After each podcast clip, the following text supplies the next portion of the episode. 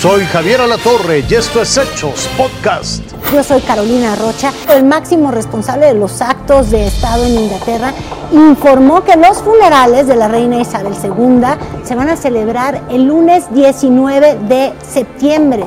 Mientras tanto, este domingo el féretro de la monarca será trasladado desde el castillo de Balmoral a Edimburgo antes de viajar en avión rumbo a Londres el próximo martes.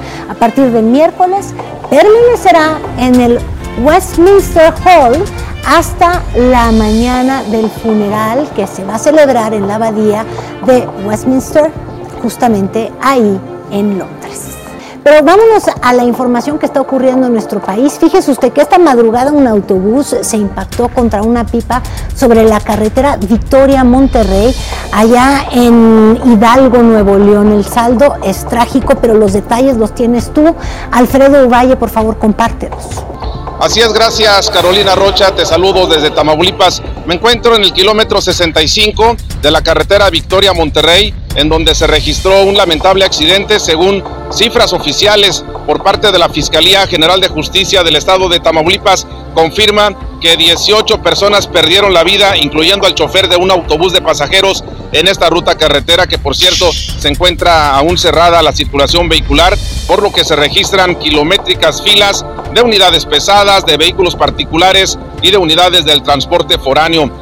Eh, peritos de la Fiscalía General de Justicia del Estado continúan realizando las investigaciones correspondientes. Según información que ha trascendido, este autobús salió del estado de Hidalgo con destino a Monterrey, en donde estas 18 personas que viajaban en la unidad se trasladaban al vecino estado del norte para realizar diferentes trabajos. Sin embargo, pierden la vida calcinados en este trágico accidente. Las autoridades en unos momentos más habrán de dar información oficial de eh, la situación que provocó este accidente, pero según peritos dieron a conocer que el percance se derivó cuando un semirremolque se desprendió de una pipa y quedó varado en la carpeta asfáltica, por lo que el chofer del autobús se impacta de manera eh, frontal y viene un incendio de manera inmediata y por lo que estas personas que viajaban desde Hidalgo con destino a Monterrey pierden la vida. Se trata de 18 personas calcinadas que quedaron aquí justamente en este kilómetro 65 de la carretera Victoria Monterrey.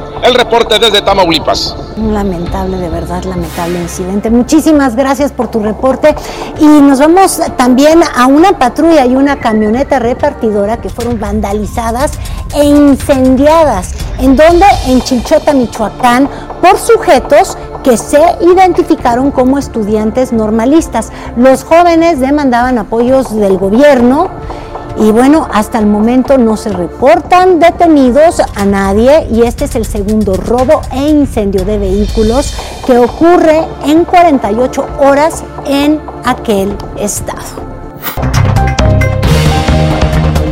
Es momento de ir más allá de nuestras fronteras. La información internacional que no tiene que ver con la reina Isabel II y sus funerales.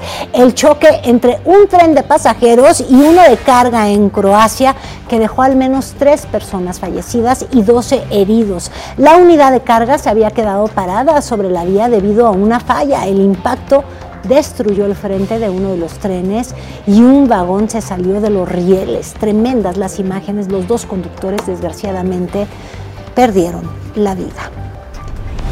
Este sábado inició la gala del Festival del Medio Otoño en China. Bajo la temática de la reunión se presentaron sinfonías, óperas, bailes y canciones, este, muchas de las cuales son adaptaciones de poemas clásicos. Este festival se celebra cada año y es una tradición que simboliza la unión, la unión familiar. Esto fue Hechos Podcast.